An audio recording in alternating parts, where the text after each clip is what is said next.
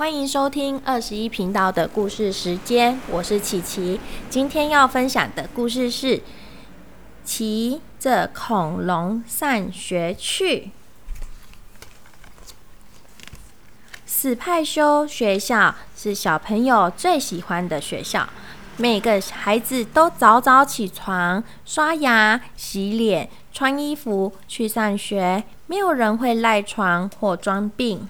因为啊，他有一辆很特别的校车——小雷龙。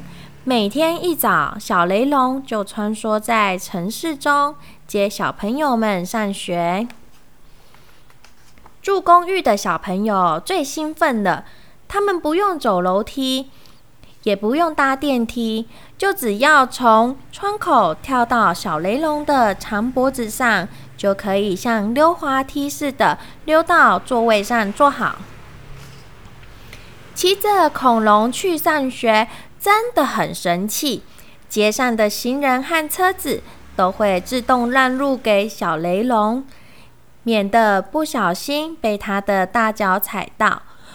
最棒的是，恐龙不需要加油，也可以省下许多汽油钱哦。也不会有黑烟和臭气。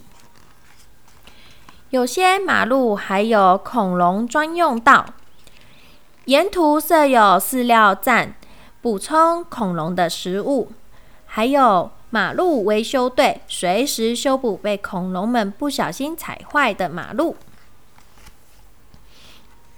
小雷龙还是大家的好帮手哦，是派修学校的老师和小朋友。都好爱好爱它，不过啊，它偶尔会造成一些小麻烦。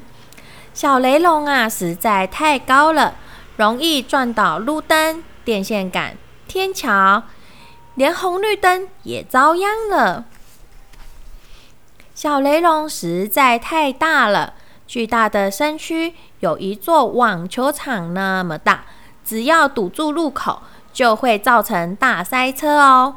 小雷龙实在太重了，体重等于四五只大象加起来那么重嘞，已经压坏了好几座大大小小的桥梁了。它的长尾巴也很爱找麻烦，转弯的时候一不小心就会推倒左右两旁的房子。小麻烦越积越多，就会变成大麻烦了。史派修学校不停的收到警察局寄来的照片和罚单，以及雪片雪片般飞来的账单。学校啊，只好暂时不让小雷龙上路喽。小雷龙好难过，躲在体育馆偷偷哭了起来。眼泪一滴一滴的掉了下来。一群又一群的小朋友跑进体育馆，他们爬上小雷龙的身上，抱着他，安慰他：“小雷龙，我们会常常来陪你，我也会请妈妈做最新鲜的青草饼干给你吃哦。”小雷龙好感动。这个时候。个子最小的米米没抓牢，就从小雷龙的脖子上滑了下去。扑通！哎，这里怎么会有游泳池呢？哈，原来是小雷龙的眼泪积成的。一小朋友一个一个爬到小雷龙的头顶上，再顺着脖子滑下来，冲到游泳池里面。耶，好棒啊！有滑水道耶！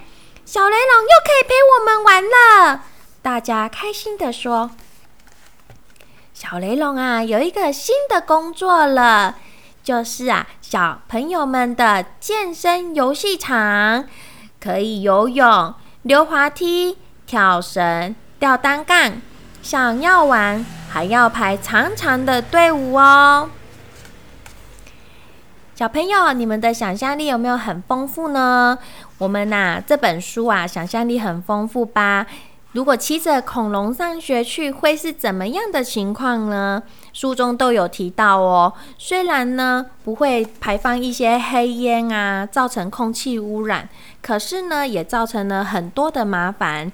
所以呢，我们无法骑着恐龙去上学。但是呢，去学校的每一天其实都会很开心、很快乐的，可以跟小朋友一起玩，可以去你想要玩的游乐设施里面去玩。所以呢，上学不要迟到哦。